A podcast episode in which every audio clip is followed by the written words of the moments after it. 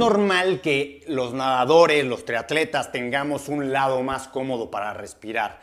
Cuando compitas, está bien que uses el lado cómodo, pero cuando entrenes, acostúmbrate a entrenar respirando de ambos lados. Una respiración bilateral es muy importante para no tener problemas y mañas en tu técnica. Una recomendación que te hacemos es que incluyas en todos tus calentamientos respiraciones de 25 metros solamente de un lado y otros 25 metros solamente del otro lado. Cada dos, cada cuatro, no importa cómo te sientas cómodo, pero eso va a ayudarte a perfeccionar tu respiración en ambos lados y a mantener tu balance en técnica de nado.